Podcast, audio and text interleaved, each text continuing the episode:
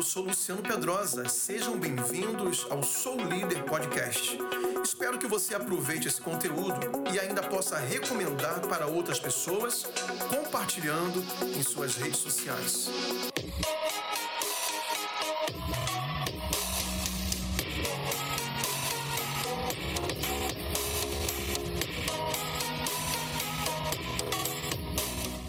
Pessoal, o tema de hoje é uma pergunta: o que vem depois?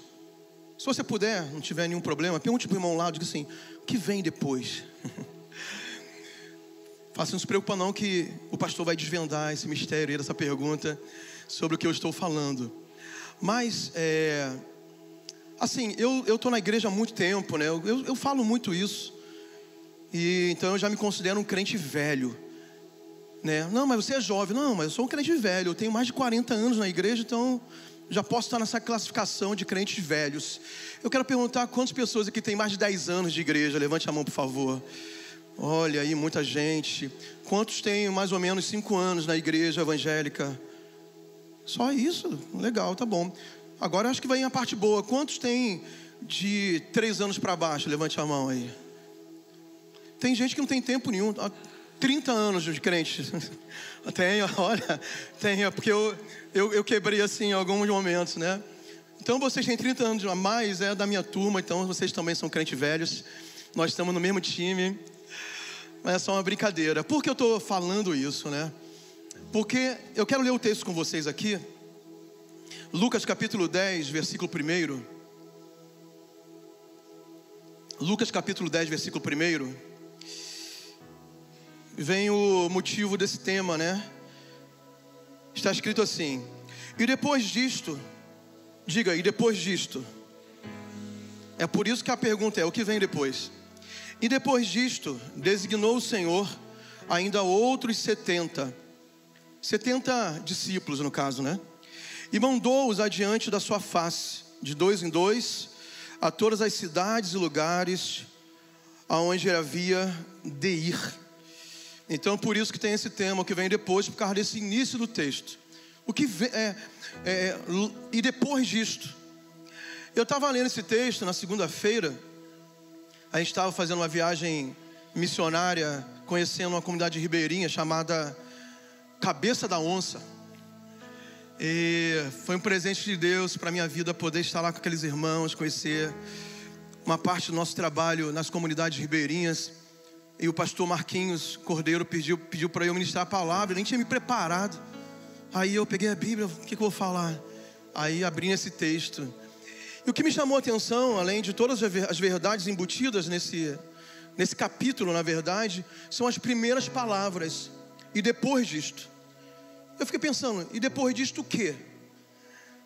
E durante a mensagem eu vou entrar nesse tópico, né? Depois disto o quê? E Deus começou a falar comigo sobre a minha própria vida, que Ele é um Deus de processos. A nossa caminhada com o Senhor é um processo, é uma jornada. Não é uma corrida de 100 metros, não é um tiro curto, é uma jornada. Enquanto nós tivermos tempo aqui na terra, nós não temos que esperar um ponto final enquanto temos vida. O ponto final termina a história, termina a redação, termina o livro. Mas nós temos que viver talvez de vírgulas. O que é vírgula? É um ponto de continuidade. Para um outro momento, para uma outra temporada, para novas expectativas. E o capítulo 10 de Lucas fala justamente sobre isso. É um ponto de virada na caminhada dos discípulos com Jesus. Quando depois de muitas coisas, Jesus começa um novo tempo, agora os enviando, para eles serem usados debaixo do, da autoridade que Jesus tinha dado a eles, de uma forma que eles ainda não tinham experimentado.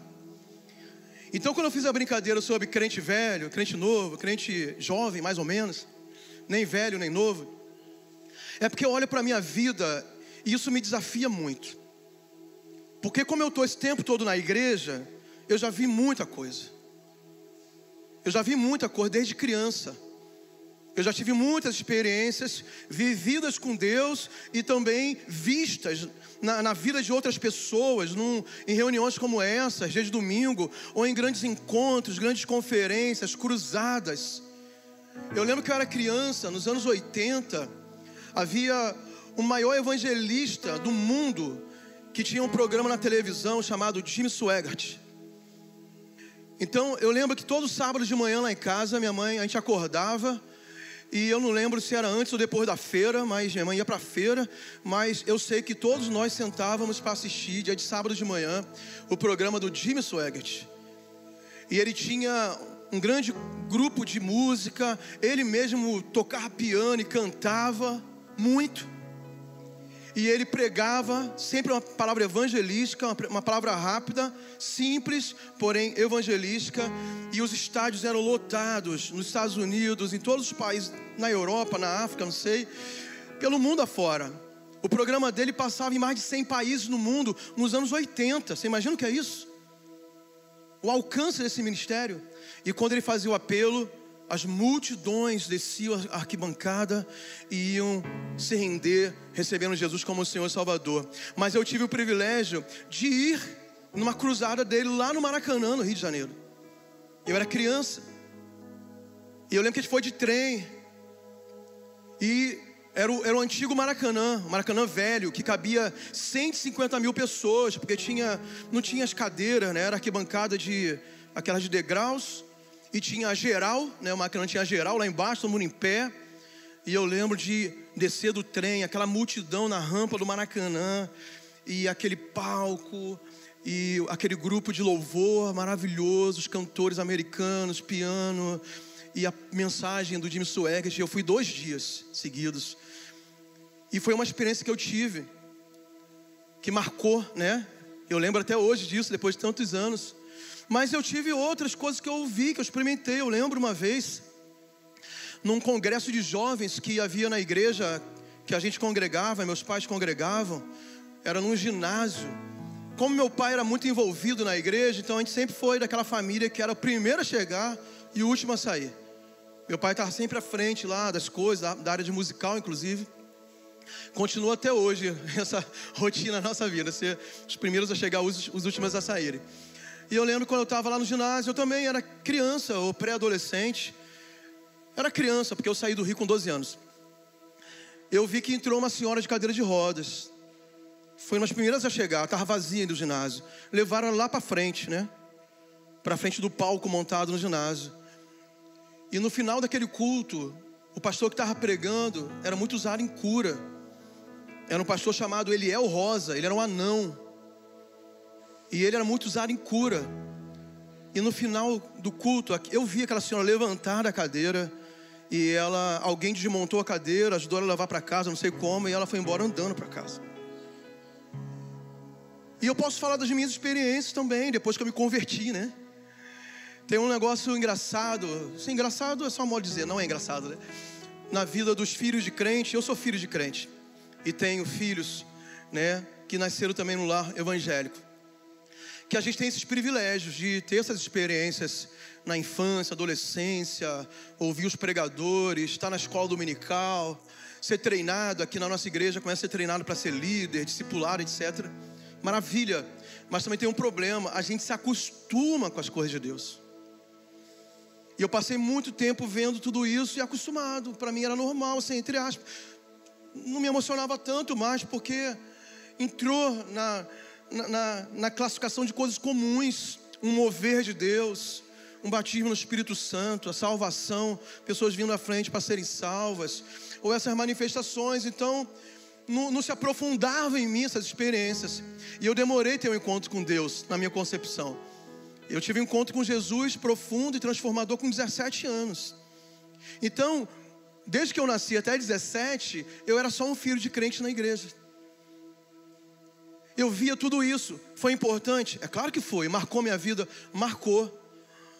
Mas eu demorei ter essa experiência profunda, pessoal com Deus, de salvação, de confissão de pecados, de arrependimento verdadeiro e de senhorio de Cristo sobre a minha vida. Mas graças a Deus que eu sempre tive nesse lugar. Mas vi muita coisa e vivi. Então o que eu quero dizer é que a vida com Deus, a vida com Jesus, tem que ser um processo de expectativas grandes e eu quero viver isso hoje. E é sobre isso que Deus tem me falado nos últimos dias. Porque eu poderia passar aqui 40 minutos relatando experiências que eu tive no passado para vocês. Mas eu não quero ser um crente museu que vive do passado, né? Eu quero ser um crente, não importa o título que eu tenha, não importa o grau de importância que as pessoas dão para mim, mas eu quero ser um crente, Deus tem me convidado a isso, a viver novas experiências com Ele. E assim como está escrito aqui, e depois disto, alguma coisa vai acontecer. Depois disso, tem uma caminhada nova para você. E depois disso, tem novas experiências para você. Aí eu fui pesquisar o que era depois disto.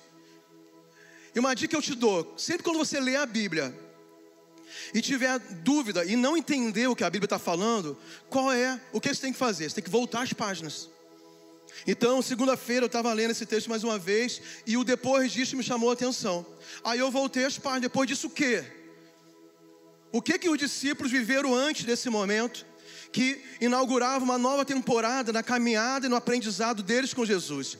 Aí eu fui ver e fiz uma relação. Não vai aparecer no telão, mas se você estiver anotando, eu voltei lá no capítulo 6, então. Ali houve a escolha de Jesus a respeito dos seus seguidores principais, seus doze discípulos. Mas começa a acontecer algumas coisas nessa nova caminhada, ou melhor, nessa caminhada desses discípulos novos com Jesus. Ele no capítulo 6, Jesus começa a manifestar muitas curas. Eles começam a ver Jesus curar. E até aquele tempo, ninguém nunca tinha visto alguém com tanta autoridade para curar enfermos, para curar leprosos, por exemplo. Até porque sobre os leprosos, eles não chegavam nem perto. Era algo antissocial, era proibido. Mas Jesus não apenas tocava, como curava.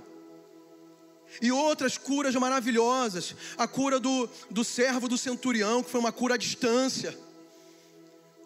Até então nunca tinha havido uma experiência como essa. Talvez é, no passado até os profetas é, foram usados em cura, ressuscitaram pessoas, mas naquele momento a cura à distância era algo novo, então os discípulos estavam: Uau, o que está acontecendo? Quem é esse homem que nos chamou para segui-lo?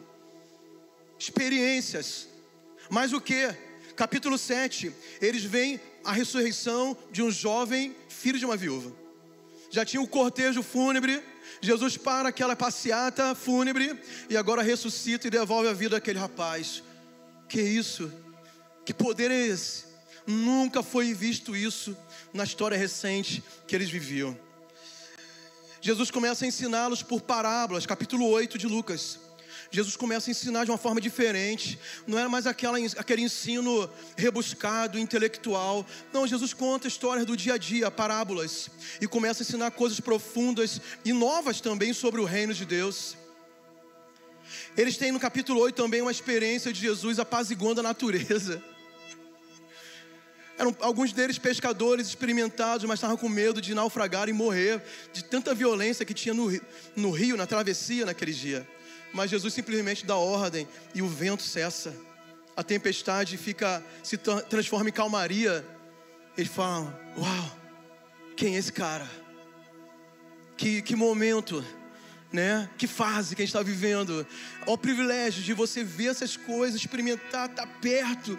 Igual eu contei para vocês, de eu ver a mulher entrando aleijada, cadeirante e sair andando. É uma experiência marcante. Enquanto eu tiver lucidez e memória, eu não vou esquecer daquele dia. Eu não vou esquecer daquele local. Eu tenho marcas na minha memória daquela experiência, porque foi muito impactante. Imagina os discípulos vivendo isso. Aí no capítulo 9 tem algo novo: a multiplicação dos pães e dos peixes. Uma multidão de mais de 5 mil pessoas, estava anoitecendo. Os discípulos olham um para o outro e falam assim: ó, negócio está estranho, porque a gente está longe da cidade, não tem dinheiro para comprar, mesmo que tivesse um, um shopping, Carrefour do lado, não tinha como comprar, que não tem dinheiro. E está longe, não dá para voltar para casa. O povo vai dormir com fome no deserto, tinha um problema. E eles veem Jesus também multiplicando pães. Uma sequência, sabe? É, são poucos capítulos, mas ver a intensidade da vivência dos discípulos com Jesus.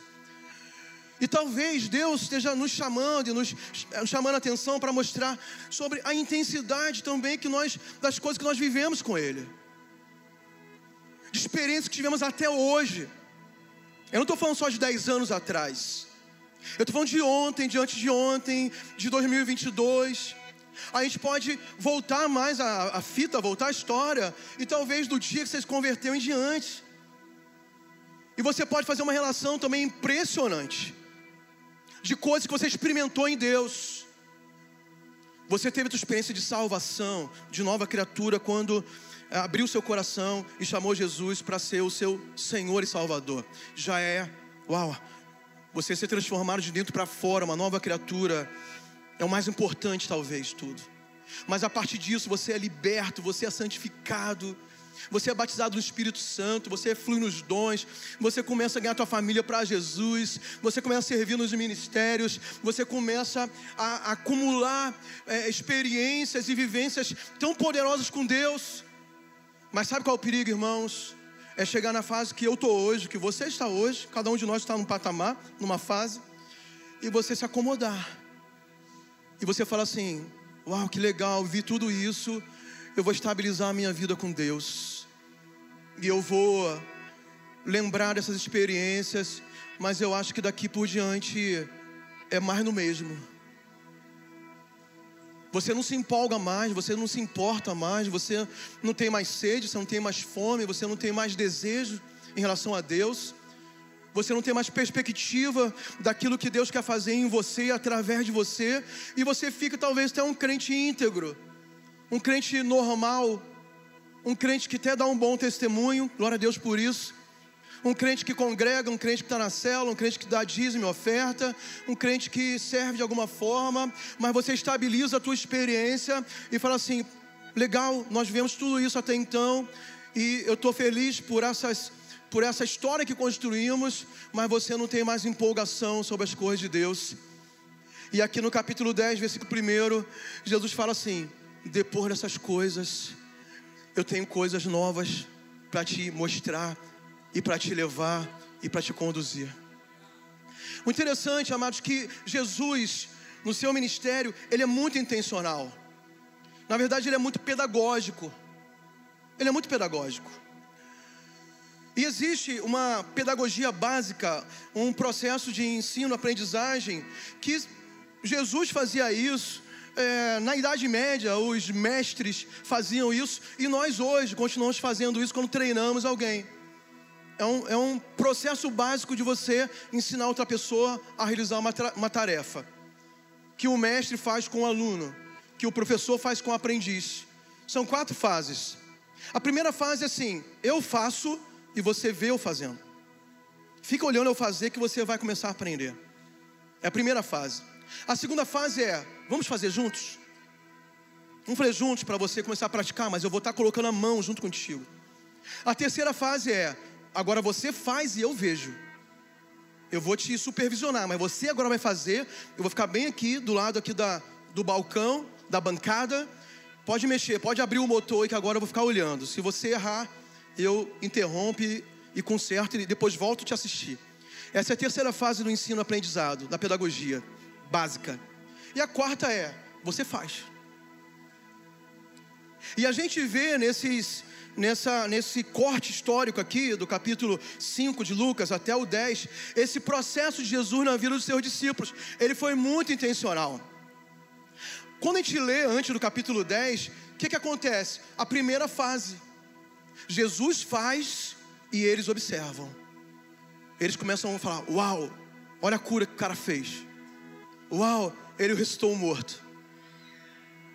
Uau, ele Olha, olha como ele ensina, olha a sabedoria que ele tem e a linguagem simples que ele utiliza com tanta graça e sabedoria.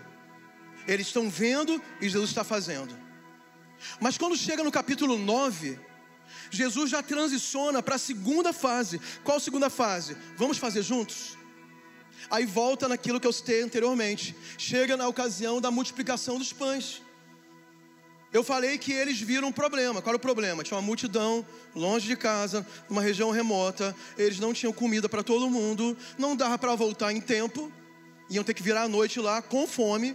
Não tinha dinheiro suficiente e nem lugar para comprar nada. Era um problema sério. E os discípulos levantaram esse problema e ficaram agitados. Como é que ele vai fazer? Meu Deus, é, todo mundo vai ficar com fome aqui. Talvez o medo seria: vão apedrejar a gente, vão abandonar É problema. Quando está liderando uma equipe, quando está à frente do evento, você tem que antecipar os problemas. Os discípulos faziam isso.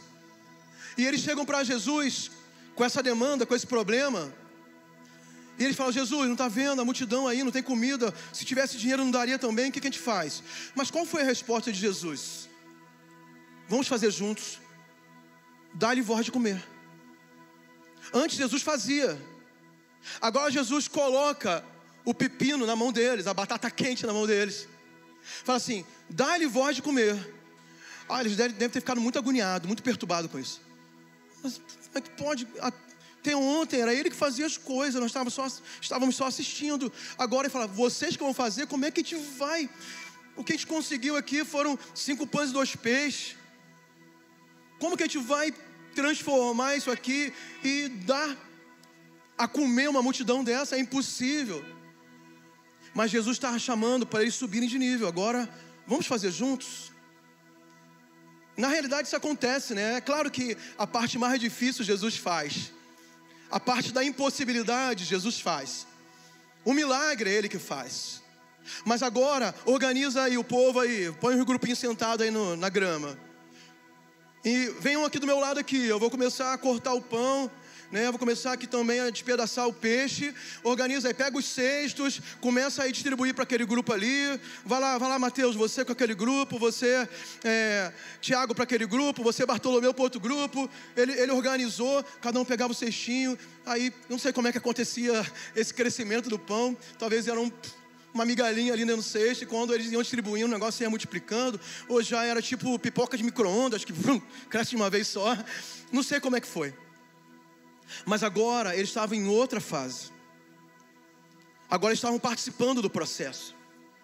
E a gente vê isso ao longo da palavra, desde o Antigo Testamento. A gente pode voltar lá em Gênesis, capítulo 3. Gênesis capítulo 3, há um momento que a Bíblia fala que Deus, ele descia ao jardim e ele passeava pelo jardim ali e tal. E a gente sempre é, liga esse texto a uma há uma parte mística do nosso relacionamento com Deus. Quando eu digo mística, no bom sentido, viu? Uma parte assim, muito espiritual do negócio. Né? A gente sempre ouviu mensagem sobre essa comunhão do homem no jardim com Deus, no, no, no quesito de adoração. A gente tem canções sobre isso, nós vamos cantar até daqui a pouco, quando o Adson voltar, a gente vai cantar é, uma canção que diz sobre isso, sobre essa experiência de intimidade no jardim. Mas eu tenho uma outra visão sobre isso, não discordando da questão da adoração, da presença, da intimidade e da comunhão. Mas eu vejo, amados, Deus tinha formado o homem, então estava ali Adão e Eva. E ele começou a descer. A minha visão, além da adoração, é que Deus estava dando instruções e treinamento para o homem cumprir essa tarefa aqui na terra. Afinal, Deus não deu apenas um jardim de deleite para o homem. Deus deu a terra para o homem governar. Ele tinha uma função de trabalho. Ele deveria cultivar a terra. Ele deveria dar nomes aos animais. E eu não consigo imaginar o, o, o homem ter nascido 100% programado para isso. A gente estava até conversando com o Renato, que é a área de trabalho dele, a tecnologia, ele estava explicando esse processo por exemplo, hoje nós temos as máquinas e temos inteligência artificial. Mas essa inteligência não é nativa da máquina, ela não, não coloca ali os, os, os periféricos e o computador já é inteligente, não. Precisa de um homem para treinar aquela máquina. O homem ensina a máquina com comandos específicos, com a linguagem da informática, para executar tarefas que, no ponto, nosso ponto de vista, é inteligente. Mas o inteligente é quem está por trás disso. Então eu vejo Deus indo na viração do dia com o homem e ficando lado dele falando assim: Ó, oh, cara, negócio é o seguinte, tá vendo os animais ali? Eu vou te ensinar como dar nome para cada um. E é bom você usar a tua criatividade, senão vai confundir depois. Se você der nome parecido, quando você chamar um, vai vir outro. Mais ou menos assim. Olha só, é, a forma de cultivar a terra é o seguinte: ó, cai um orvalho do céu, vai cair um orvalho aí. Naquela época não tinha chuva, né? Vai cair um orvalho, é o momento de você dar uma olhadinha lá naquelas plantas, ou naquela árvore. Ó, tem um processo que é, ocorre, né? Que primeiro fica as, a, aparece as folhas, depois aparece as flores, depois aparece o fruto. Depois que aparece o fruto e no momento ele vai ser verde, depois ele vai estar vermelho. Quando está vermelho, é o momento de você colher, porque está bom. Eu vejo Deus como, como instrutor fazendo esse processo de aprendizagem com o homem. É claro que tem a questão da comunhão, da adoração. Até porque, irmão, só abrindo parênteses, você tem que entender que a palavra cultivo, que está ligada também ao trabalho, também está ligada à adoração. A gente não separa trabalho da nossa vida de adoração. A Bíblia fala que nós fomos feitos para as boas obras. O nosso trabalho glorifica a Deus. Então tem uma coisa está misturada com a outra. É uma experiência bíblica sobre esse processo de Deus, sabe, sempre promovendo o homem para um, para uma nova experiência. Ele vai crescendo, ele vai desenvolvendo, ele vai alcançando novas habilidades, novas competências. Para quê? Para que ele possa chegar a patamares de ser usado por Deus em níveis maiores, desafios maiores. A gente vai ver a história de Moisés, isso acontece também.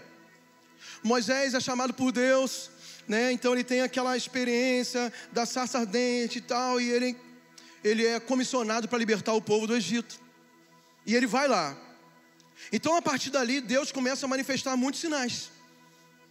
Desde a primeira conversa lá com o faraó, né, o cajado dele se transforma numa serpente, coloca a mão no peito, fica leprosa, tira, fica boa, Deus manifestando. Aí depois vem as dez pragas sobre o Egito, Deus fazendo grandes coisas. E claro, Moisés participando também, ele né, estava ali. Mas era Deus fazendo. Mas quando a primeira experiência que eles saem do Egito, eles se deparam com um grande desafio, que era o Mar Vermelho. Mar Vermelho à frente, montanhas ao redor e o exército de Faraó atrás. Aí Moisés estava acostumado a Deus resolver tudo. Estava acostumado Deus fazer todas as coisas. E Deus, claro, continuaria fazendo. Aí Moisés fica desesperado e começa a orar: Deus, e agora? Como é que nós vamos fazer? O exército está chegando, tem montanha do lado. Nunca se viu ninguém andar sobre as águas. O que, que Deus responde para ele? Moisés, para de orar, faz. Faz, mudou de fase.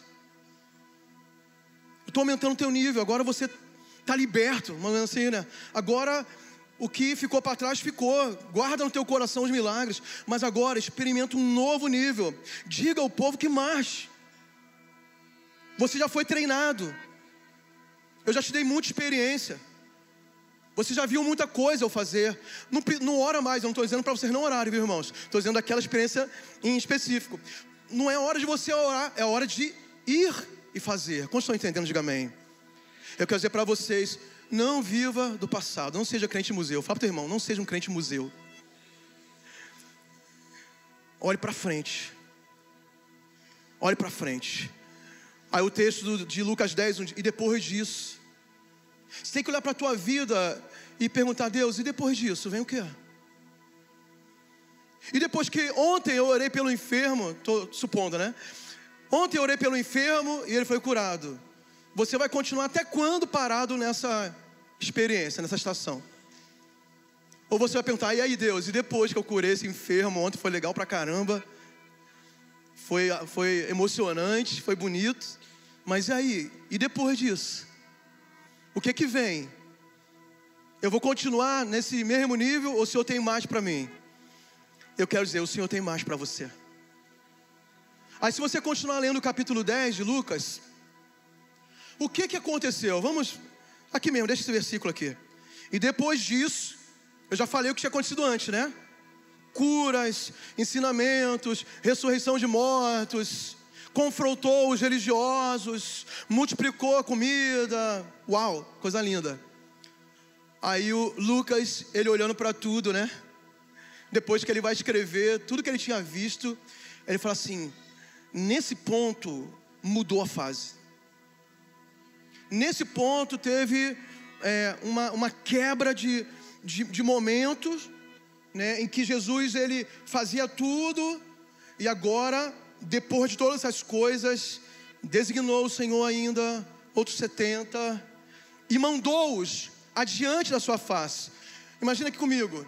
Eu tenho meu grupo aqui de amigos, discípulos, estou treinando eles, e aí eu estou fazendo as coisas, eles estão vendo, estão admirando, assistindo e tal, e anotando no caderninho como é que faz. Aí eu chego para eles e falo, galera, é o seguinte, a partir de agora, vocês vão, eu vou ficar bem aqui olhando. Pode ir. Organiza aí, duplas, né? Vamos ver quem juntar aí as habilidades. Mas agora eu não vou mais. Vocês vão. Vocês vão debaixo da minha autoridade, mas eu vou ficar bem aqui olhando. É a terceira fase do processo pedagógico, ensino-aprendizagem. Você vai e eu fico olhando. Você faz e eu olho. E o que eles estavam experimentando agora, no capítulo 10, era muito maior, muito mais desafiante, talvez muito mais difícil do que experimentaram antes, porque era, era, muito de boa estar com Jesus. Pô. Você sabia que Jesus ia curar o enfermo. Quando eles descem no capítulo 9 do Monte da Transfiguração, ainda teve isso, né? Eu nem falei. Eles, eles no capítulo 9, antes daí do, do 10, ainda teve a transfiguração. Os três discípulos subiram lá e Jesus, ele se mostra como Deus. Uau. Mas eu pensei que ele fosse um só um, mais um profeta em Israel. Eu pensei que ele fosse mais um rabino especializado que é diferente dos outros. Não. Aí Jesus transfigura, eu falo, sou Deus. Eu deixei a minha glória e vim habitar entre vocês, mas eu estou cercado de glória. Eu posso fazer o que eu quero. Eu tenho todo o poder, todo o poder me foi, me foi me dado no céu e na terra. E Jesus se mostra para ele na sua essência divina. Eles tinham visto tudo isso, mas agora, vai, mano, você faz. Você faz. E amados, é, essa palavra, eu falei isso no início, né? É uma palavra que é para mim. Deus tem falado comigo isso nesses últimos dias. Então, como eu quase não prego aqui, prego de vez em quando, então eu tenho a oportunidade de falar coisas, eu não tenho aquela, aquela, aquele desafio de preparar a palavra toda semana, né? Que é um desafio grande. Imagina o pastor Luiz, eh, Tadel, domingo, né? É um desafio grande. A gente que está na equipe, a gente fica tranquilo, igual os discípulos com Jesus, fica tranquilo. Mas quando eu venho aqui, eu vou falar muito do que está no meu coração, vou falar da minha experiência. Eu tive agora em Macapá, na semana do do camp, né? Do feriado de carnaval. E a palavra que eu preguei lá era baseada justamente nisso, era o que Deus continuava semana atrás falando comigo. E eu falei sobre Elias, 1 Reis capítulo 19. Elias já tinha feito muitas coisas. Elias já tinha confrontado a religiosidade de Israel. Elias já tinha confrontado o pecado do rei Acabe, da sua esposa Jezabel. Elias tinha acabado de derrotar 850 profetas de deuses estranhos, de entidades malignas, 400 eram de Baal e 450 de outras entidades malignas. Ele vinha de vitórias incríveis, mas ele foi ameaçado de morte, realmente era sério o negócio, né? Mas depois de tudo, ele recebe uma palavra de Deus: sobe o monte, vá para o lugar que eu vou me manifestar para você. Era um monte. Sabe que monte era, irmãos? O Monte Horebe. Mas o Monte Horebe é a mesma localização geográfica do Monte Sinai. Aí, se você pensa em Monte Sinai, você lembra de Moisés. Porque foi no Monte Sinai que Deus manda Moisés subir e toda aquela experiência, né? Que canta lá na música do Morada, né? né? O povo ficou com medo porque fumegava, terremoto, trovões. Moisés sobe sozinho. E lá ele tem os mandamentos, ele recebe ordenação de Deus, mandamentos. Lá no Monte Sinai ele recebe a visão do tabernáculo. Então, Deus mostra com detalhes como que seria o culto agora a partir do tabernáculo. Lá no Monte Sinai, ele fica tão exposto à glória de Deus, à presença de Deus, 40 dias, que quando ele desce, o rosto dele está resplandecendo. E o, quando ele vai lá no meio do povo, né, depois de descer, Moisés coloca um véu no teu rosto que a gente não consegue nem te olhar, cara, vai deixar a gente cego. É muita glória. Diga para o teu irmão assim: é muita glória. muita glória. Experiências que Moisés tem no Monte Sinai. Aí Deus manda Elias para o mesmo monte tem um significado nisso. Tem uma expectativa nisso. Elias, né? Falei Moisés. Elias tem significado nisso. Elias sobe, ele obedece. Mas diga assim, em parte. Ele obedece em parte. Porque quando ele chega na montanha, ele não fica exposto à glória de Deus, ele vai para dentro da caverna. Ele vai para dentro da caverna com medo, cansado, deprimido, escondido. Você já viu crente que fala assim, mas eu estou na igreja. Eu não desviei não, pastor. Eu estou na célula, eu estou no culto aqui hoje. Mas possivelmente você está em Oreb, em Sinai, até onde Deus quer que você esteja, mas dentro da caverna. Não está exposto e nem disposto a fazer a vontade de Deus, a ser usado por Ele. Você está é, querendo enganar Deus. Fala assim, pastor, mas não estou no mundo, não estou curtindo lá fora, eu continuo aqui. Mas você se escondeu faz tempo, irmão. Você não tem a mesma paixão. Você não é Elias que fazia fogo cair do céu mais. Você não tem a mesma coragem de apontar o pecado na cara do rei e da sua esposa. Você agora está escondido, achando que Deus se engana contigo, porque está perto de onde Ele queria que você estivesse, mas não está exatamente aonde Ele quer que você esteja, porque você achou uma caverna perto da presença de Deus, perto do lugar, mas não é o lugar, não é a posição.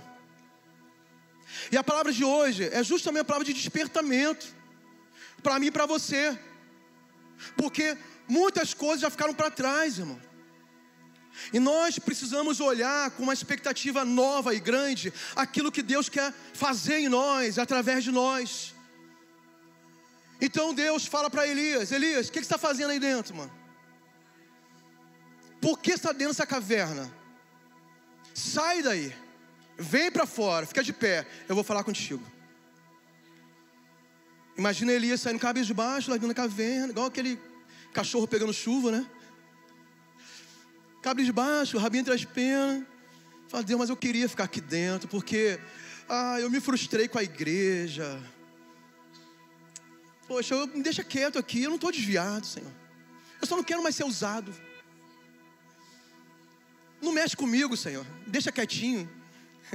tinha aquele, quem é mais antigo, como eu tô falando para crente antigo, né? Tinha o, na escolinha do professor Raimundo, o Nerso da Capitinga. que você mexeu comigo, deixa quietinho aqui na minha. Era uma figura de mineiro, né, do interior, né? Tem mineiro aqui?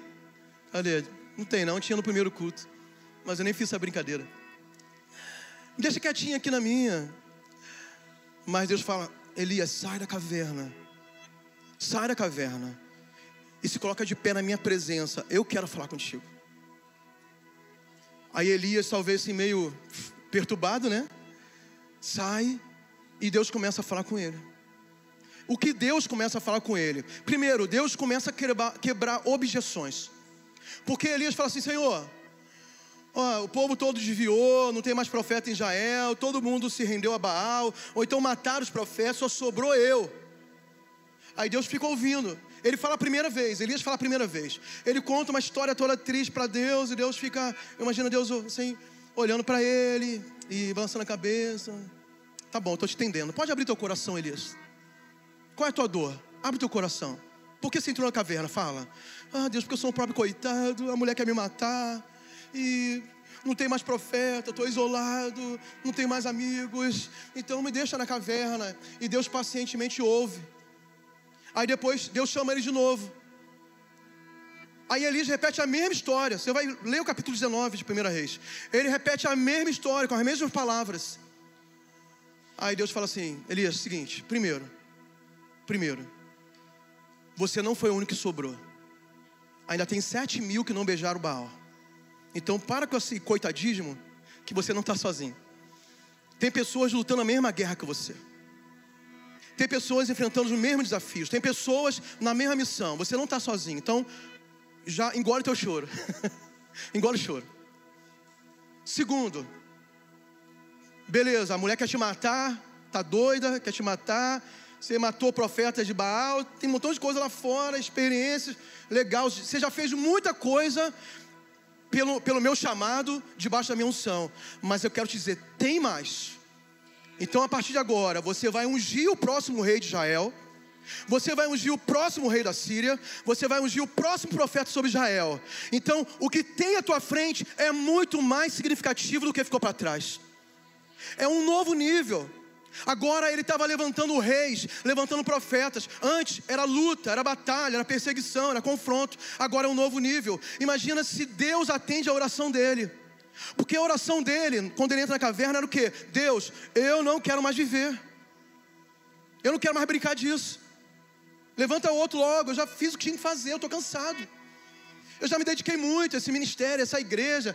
Enfim, usa outro, usa os jovens que estão chegando, usa o novo convertido. Eu vou ficar aqui nos bastidores, dando apoio, na retaguarda. Irmãos, eu não sei qual é o teu chamado, mas você tem que discernir em Deus se o teu chamado é ficar na retaguarda.